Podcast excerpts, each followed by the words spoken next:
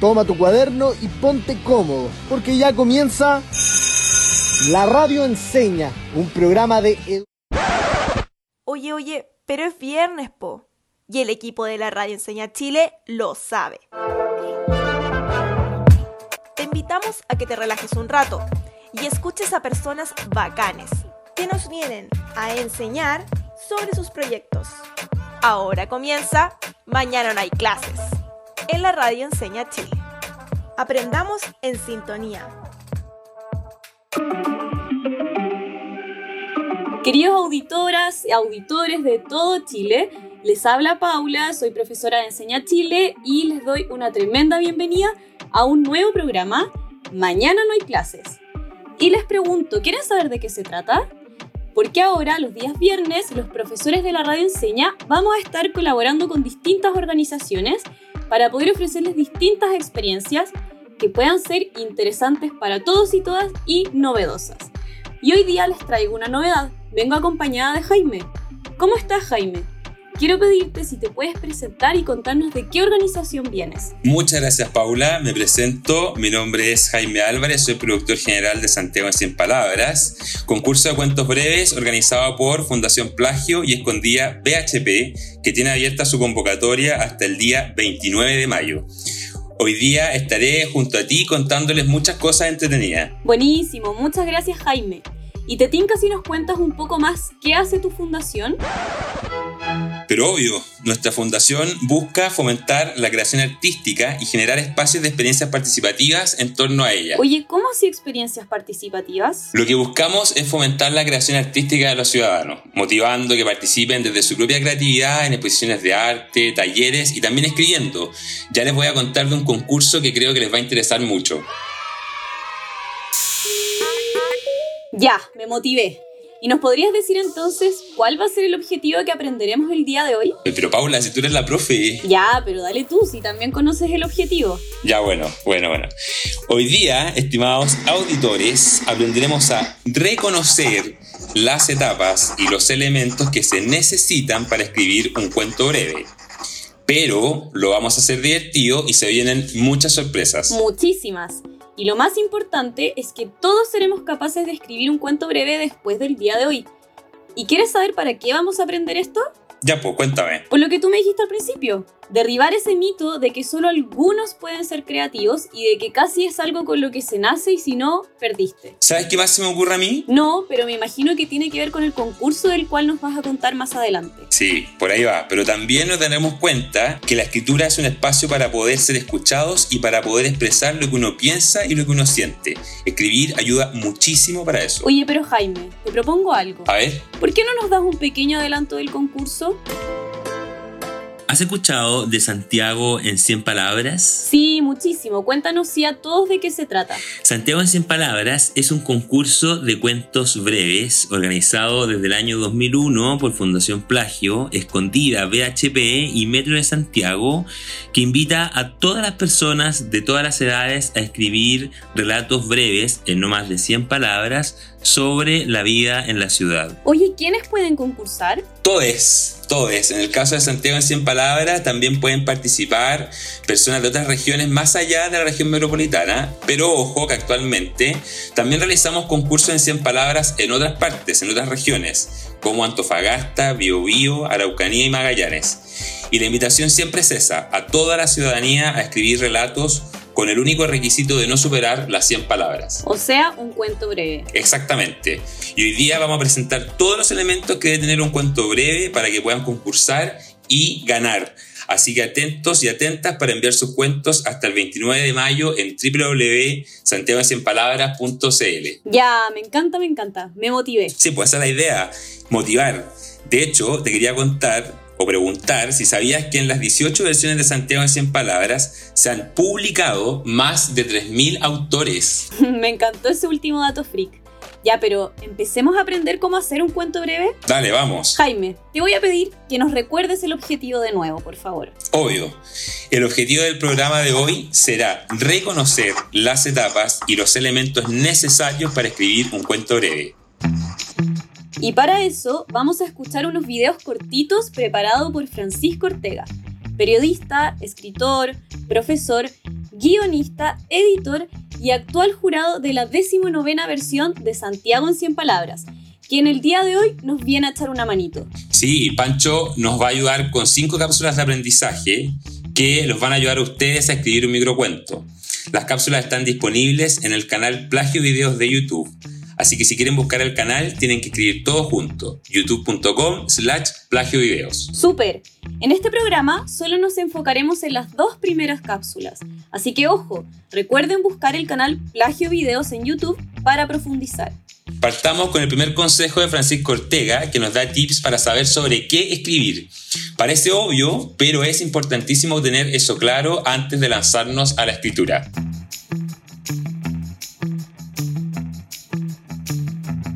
Escribir, inspiración, cómo escribir. No hay secretos, no esto no es matemática, pero sí hay tips, hay trucos, hay ejercicios que uno puede hacer para inspirarse, para buscar historias. Por ejemplo, un primer ejercicio yo creo que es el más importante de todos, es leer, leer, leer, leer, leer, leer. Cualquier profesor de literatura, de escritura creativa, de guion te va a decir que no hay otra fórmula que leer. Y es verdad, si tú no lees no vas a escribir. Así que parte por leer. Bueno, ya saben ya, leer es el primer paso para poder escribir. Sí, y no tiene que ser el Quijote, que es un libro gigante. Puede ser cualquier texto, libro, cuento de Wattpad, fanfiction, cómic, columna de opinión. Se me ocurren también publicaciones de Instagram o artículos de revistas que les llamen la atención. A ver qué más nos dice Pancho. El segundo tiene que ver contigo, tiene que ver con verte a ti mismo tu interior. El cine yo creo que hoy día es quizás una de las, una de las herramientas más útiles para aprender que las grandes historias en el fondo tratan de otra cosa. Hoy día puedes ver en el cine Parasite, esta película coreana que ganó el Oscar. Por fuera es una comedia negra sobre el desencuentro y encuentro entre dos, tres familias. Pero en el fondo lo que te está contando esta historia negra es un buceo muy profundo al tema de todo lo que nos separa como personas. El debate de las clases sociales, la injusticia, el resentimiento como, como motor. Siempre es útil intercambiar ideas, conversar sobre lo que estás escribiendo, hablar con, tus con tus amigos que escriben y también con los, tus amigos que no escriben, para ver si por el camino correcto, si la historia funciona o si no funciona. No sacas nada con escribir, con pintar, con escribir un guion, con, lo, que quieras hacer si estás encerrado 24 horas en cuatro paredes no hay mundo. Incluso puedes estar, estar escribiendo un cuento de ciencia ficción, ambientado en una lejana galaxia. Tienes que salir a buscar esa lejana galaxia, vampirizar a la gente, robarle ideas, poner ojo en lo que está sucediendo. Jamás me hubiese imaginado que podía inspirarme en el cine para escribir. Pero lo que nos dice Pancho en esa cápsula es usar esa inspiración para vernos a nosotros mismos. Y profundizar, ir más allá, me hizo mucho sentido eso de compartir ideas con amigos que escriban para ver qué opinan y también con los que no escriban. Yo definitivamente me quedo con lo de salir a buscar la lejana galaxia. Esta idea de que las cosas sobre las que podemos escribir se encuentran cuando salimos a buscarlas. Es muy difícil que lleguen si estamos encerrados. La primera cápsula nos ayudó a encontrar un tema para escribir. Ahora aprenderemos cuáles son los elementos que debe tener un cuento breve. Atentos a esta segunda cápsula. Tomen nota. ¿Qué es un cuento breve? Yo creo que el, título lo dice, ¿no? Es un relato en un micro relato, un mini cuento, un micro cuento, etc. Que cuenta una historia, pero en un formato pequeño, en un formato de, eh, 100 palabras en este caso, en dos líneas, en cinco líneas, pero muy chiquitito. Es un género que fue especialmente popular en Sudamérica, en América Latina, en la década del 50, que es el arte, insisto, de armar una historia en un pequeño espacio. Y eso es muy importante. Breve, me encanta. En este caso, no más de 100 palabras, no se olviden. ¿Y no se hace difícil contar algo en tan pocas palabras? Mira, como dice Pancho Ortega, es un arte, pero de verdad que se puede. Ya vamos a estar leyendo cuentos breves increíbles que nos han llegado. Sigamos escuchando. Historia. Acá hay acción. Es algo que le ocurre a alguien, a una, o a una cosa, o a un ser inanimado pero es una acción. Ver, eh, qué sé yo, un relato de cinco páginas sobre lo que uno siente frente a la noche no es un cuento. Un cuento tiene drama, tiene conflicto, tiene acción, tiene... Ahí Pancho menciona algo súper importante. La acción. Exactamente. Y como dice Pancho, uno de los elementos fundamentales de un cuento es que tiene drama, conflicto y sobre todo acción. Sí, pues no voy a contar que voy a comprar el pan si no me pasó nada en el camino. No, pero si en el camino se te perdió la billetera, ahí ya tienes un conflicto para tu historia. Buenísimo, me va quedando más claro y me voy inspirando. Sigamos escuchando. Eh, un tiene un personaje que está en un punto A y tiene que llegar a un punto B. Le ocurren cosas. Y este personaje puede ser un ser humano, puede ser tú, puede ser yo, puede ser tu mejor amiga, tu mejor amigo, pero también puede ser una cosa o puede ser un animal. Cuentos de gatos llegan harto y ganan. Ojo, los gatos están de moda. Puede ser un alienígena incluso. A ver si estabas atento, Jaime. ¿Qué elemento mencionó Pancho? Sí, pues, obvio que estaba atento. El personaje. A quien le ocurren las cosas, quien vive el conflicto de la historia. Excelente. Vamos con lo último. Lo importante es que, y lo básico es, es, escoger cómo lo vas a narrar, es decir, tu narrador. Tú en primera persona, o si va a ser ese alguien, o si vas a contar lo que le ocurre a ese alguien, y tú desde afuera, omnisciente. Hay otros tips importantes como el título, pero eso va en otra cápsula. Uf, elegir cómo lo voy a narrar. Sí, po. Que puede ser un narrador protagonista contando la historia en primera persona. Por ejemplo, fui a la cocina y me encontré con mi perro Rodolfo.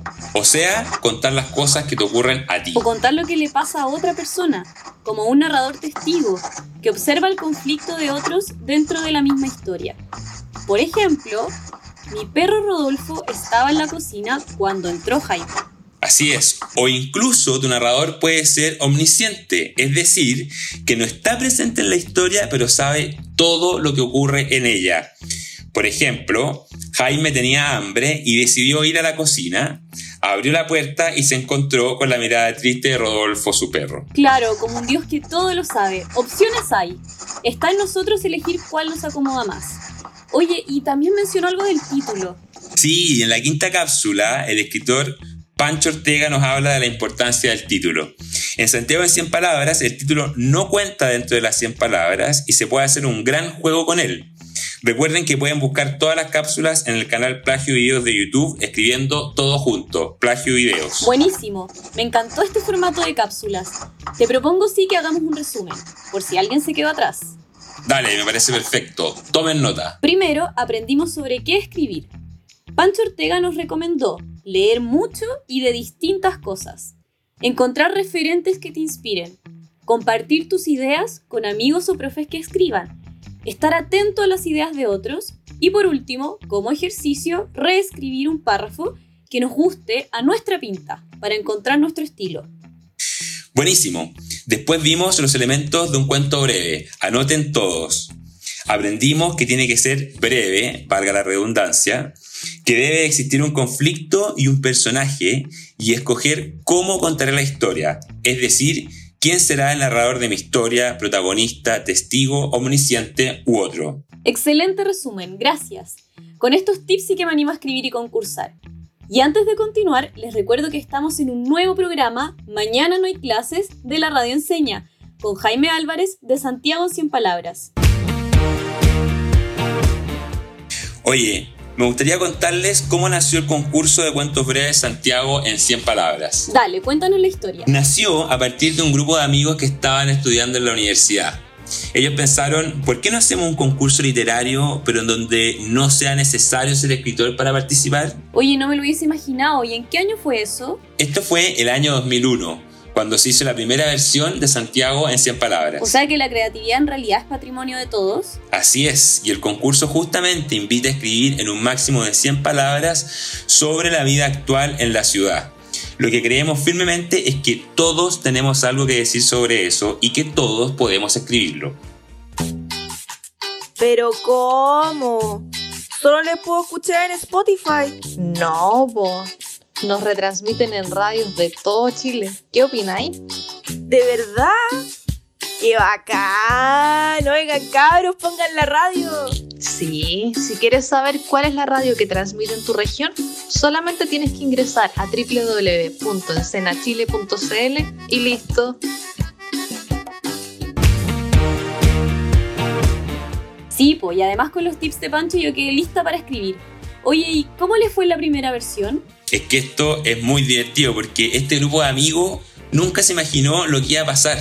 Llegaron más de 2.000 cuentos a la primera versión y eran todos muy buenos. La gente tenía demasiada ganas de escribir. Es que yo creo que faltan espacios que permitan que la ciudadanía se exprese libremente a través de las palabras. Así es, y todos podemos escribir. De hecho, el proyecto ha ido creciendo y se hace ahora también en otras regiones de Chile como Antofagasta, Biobío, Araucanía y Magallanes, e incluso en otras ciudades del mundo como Budapest, Medellín, Bogotá y Boston. No tenía idea que se estaba haciendo en otros países. Oye, los creadores deben estar muy orgullosos, ¿no? Jaime, ¿y quién organiza este concurso? Santiago en 100 Palabras es organizado por Fundación Plagio y Escondida BHP, que desde hace 19 años abren este espacio que, como les comentaba anteriormente, ya recibió más de medio millón de cuentos escritos por ciudadanos y ciudadanas. Medio millón de cuentos, qué gran participación. Y sabes qué, qué bueno que podamos estar hoy día conversando de esta iniciativa, que busca motivar a todos, niños, jóvenes, y adultos transversalmente a que escriban su historia en no más de 100 palabras. Sí, y estamos seguros que en esta nueva versión también nos llegarán muchos cuentos creativos, sobre todo porque la rutina de muchas personas ha cambiado desde que partió el coronavirus. Sí, pienso igual. Y además el año pasado con el estallido social, va a ser súper interesante leer lo que estarán viendo y pensando todos. Oye, ¿te tinca si vamos a una pausa y seguimos conversando? Dale, me tinca. Vamos y volvemos entonces.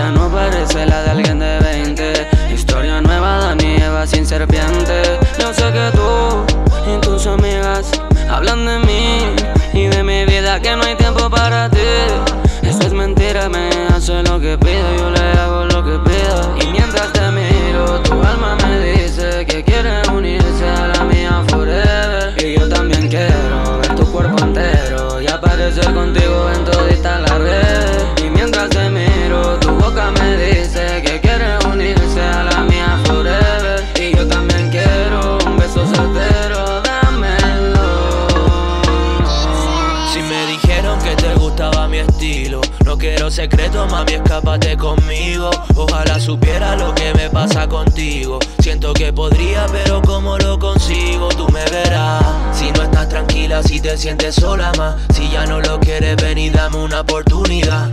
Aprovechate si tú tienes mi celular y me llama pa' que sepa que me tiene acá. Hey, dame, baby, me tienes loco, me tienes crazy, me tienes crazy. ¿Estás escuchando? Mañana no hay clase, mañana no hay clase. Mañana en la radio enseña. Aprendamos en sintonía. Ya estamos de vuelta en este especial de la radio enseña. Mañana no hay clases junto a Fundación Plagio. Estoy aquí con Jaime Álvarez, productor general del concurso de cuentos breves Santiago en 100 palabras. Jaime, ¿nos recuerdas que estábamos aprendiendo? Sí, obvio reconocer las etapas y los elementos necesarios para escribir un cuento breve. Exacto, y lo más importante es que podamos liberar nuestra creatividad y usarla para expresarnos, en este caso escribiendo cuentos breves. Así es. Junto a nuestro amigo, el escritor Francisco Ortega, quien es jurado de la decimonovena versión de Santiago en 100 palabras, revisamos algunos consejos para que sea más fácil plantearnos frente a una hoja en blanco, una de las cosas más complicadas, ¿no crees? Sí, comenzar a escribir a veces da un poco de miedo o vergüenza, pero ¿sabes qué? Es liberador cuando nos atrevemos. Es que no importa la edad, el tema, el lugar o la extensión, lo importante es inspirarnos y comenzar. Para eso, les propongo que ahora revisemos algunos cuentos publicados por Santiago en 100 palabras, porque como dijo Pancho, leer es primordial para escribir. Un día tenía que hacer una tarea y la terminé. Al otro día la fui a buscar y no estaba en mi cuaderno. Descubrí que mi perro se la había comido. Al día siguiente mi perro murió. Creo que mi tarea estaba mala. El autor de este cuento es Santiago Acosta, de 13 años y residente en la comuna de La Granja. Su cuento fue publicado en el libro con los 100 mejores cuentos de la 18 versión de Santiago en 100 palabras, libro del que cada año se imprimen y distribuyen gratuitamente 100.000 ejemplares. Conectando con los consejos de Francisco, ¿qué cosas te llamaron la atención de este cuento, Paula? Lo que me llamó la atención es que siento que es gracioso que la inspiración partiera de esa típica broma de que el perro se comió la tarea. Es una referencia cercana y que todos conocíamos desde antes. Sí, pero lo divertido es que Tiago tomó ese dicho y le dio una vuelta, haciéndolo más llamativo y agregando algo nuevo a una vieja historia por el hecho de que el perro mordiera la tarea. Es que yo creo que las referencias de temas para escribir están en todas partes. Nuestras lecturas, conversaciones y todas las historias que están en nuestras cabezas y vida diaria. A ver, escuchemos otro. Eran los años 50. A mis 12 años nos vinimos a Santiago con mi madre para que yo pudiera hacer la enseñanza media y nos instalamos en un campamento que estaba en la orilla poniente de Bar Franklin. Recuerdo que una tarde, Miguel, Miguel, grita mi mamita desde la puerta de nuestro humilde hogar. Parece que Lucho Gatica está en la radio minería. Ahí mismo, en el peladero, dejo botada la pelota de trapo y a la patota de amigos. Entro corriendo a nuestra única habitación y apego mi oído a la pared de tablas de la casucha vecina. No me platique ya lo que debió pasar. Este cuento fue escrito por Miguel González San Martín, quien tiene 78 años y es de Puente Alto. El relato recibió el premio al talento mayor en la 18 versión de Santiago en 100 palabras. Este texto se lo quisimos mostrar, chiquillos, porque ejemplifica muy bien dos cosas. Uno, que todas las personas de todas las edades participan en Santiago en 100 palabras. Eso es súper importante. Todos podemos contar historias y todos tenemos historia dentro de nuestras familias, barrios y dentro de nuestras cabezas creativas. Sí, y por eso invitamos a todos a escribir. Y lo segundo importante de este cuento, de la historia de Miguel, podemos aprender que un cuento siempre tiene al menos tres elementos indispensables. Primero, un protagonista después una acción o un conflicto y un narrador. Oye, ¿y tú no seguiste en Instagram? Visita nuestro perfil arroba la radio encena y síguenos para más contenido. La radio enseña, aprendamos en sintonía. En una historia están todos muy relacionados, como pegoteados, pero revisemos cada uno de estos elementos por separados para poder aprender a identificarlos y usarlos mejor. Primero, el protagonista. En un cuento siempre hay un personaje a quien le pasan las cosas. Ese personaje puede ser cualquiera, tú, yo, un amigo o un familiar, o incluso un objeto o un animal. Claro, en el caso del cuento que acabamos de escuchar, el personaje a quien le pasan las cosas es Miguel. El siguiente elemento es la acción o conflicto, que es todo lo que le pasa al personaje en una historia. Así es, y en la historia que acabamos de escuchar, el conflicto o elemento que detona la acción es que suena la canción de Lucho Gatica en la radio.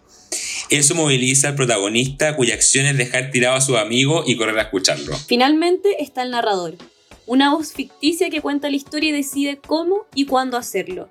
El narrador puede ser cualquiera, puede aparecer o no en el cuento y tiene el poder de relatar los hechos como quiera.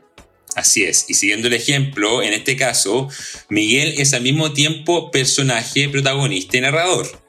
Entonces, un resumen de estos elementos sería, tomen nota, que en un cuento siempre hay alguien, un narrador que cuenta la historia sobre algo, una acción o conflicto que moviliza a un personaje. Muy bien. En las historias cortas es necesario tener esto en cuenta porque a pesar de que no todos los elementos estén nombrados directamente, sí están presentes. Con esto en mente, me gustaría que ustedes en sus casas, y nosotros también, Jaime, nos tomemos 15 segundos para pensar. ¿Con qué nos quedamos del capítulo de hoy?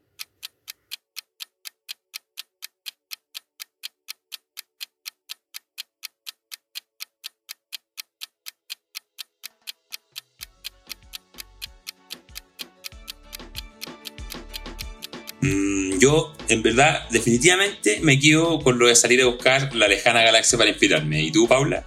Mm, yo con lo de compartir mis cuentos y escritos con amigos, familiares o incluso profesores que les gusta escribir. Buenísimo. Y no olvidar que todos somos creativos y podemos escribir. Algunos creen que solo los escritores pueden hacerlo y en realidad hay que puro motivarse y atreverse nomás. ¿Sabes? Yo también pensaba eso antes del programa y ahora que veo que existen espacios para poder expresarnos a nuestra pinta, mi opinión cambió. Qué buena. Sí, pues hay que estar con los ojos bien abiertos a lo que pasa, porque cuando uno menos se lo espera, llega la inspiración. Es verdad. Y les tengo otra pregunta. De este tiempo que llevamos en cuarentena, ¿qué cosas que has visto o te ha pasado crees que se podría convertir en un cuento breve? Tomémonos 15 segundos para pensar y escribir.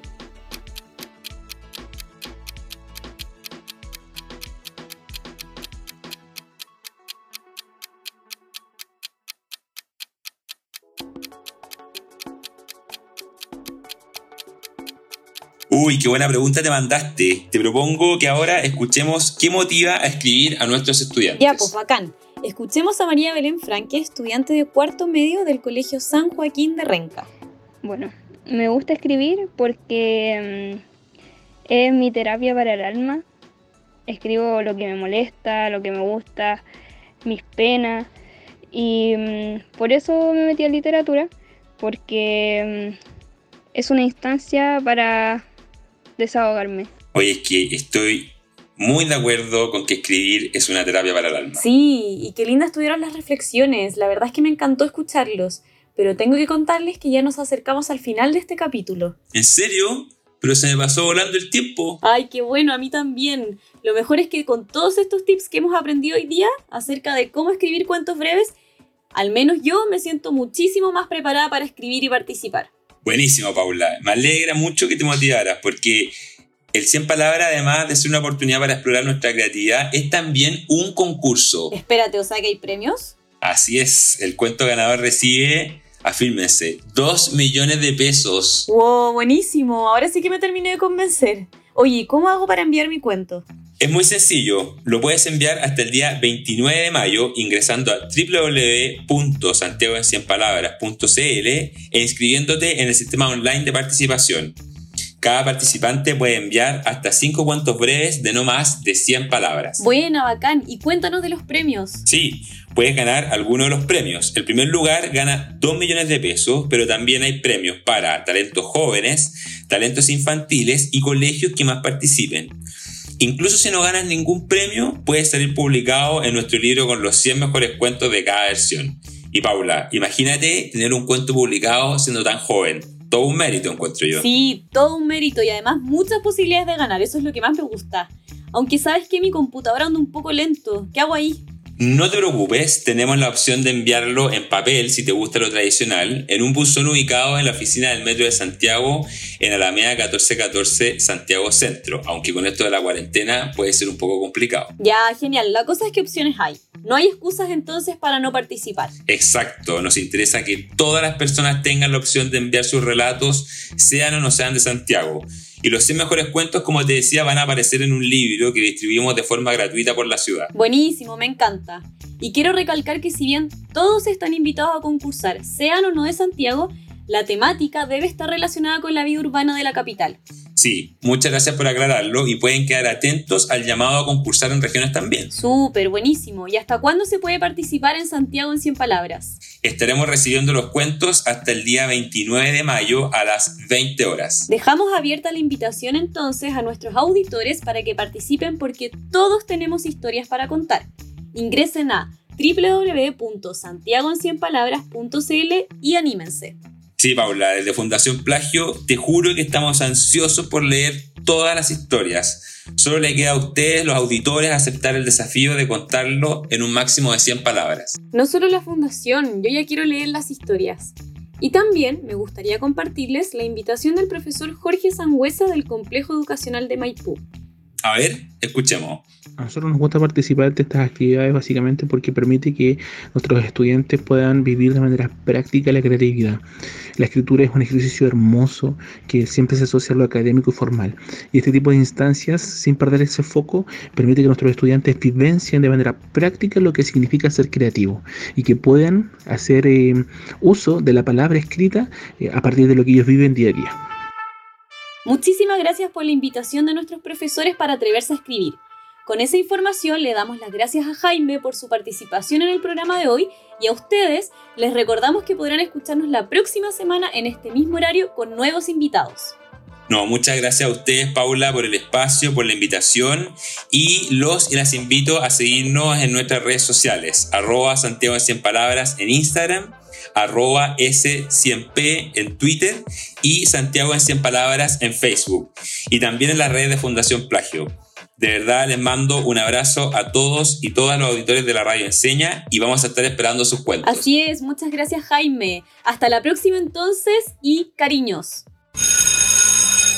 Termina la clase y parte el recreo. Descansa. Nos vemos mañana a esta misma hora en la radio Enseña.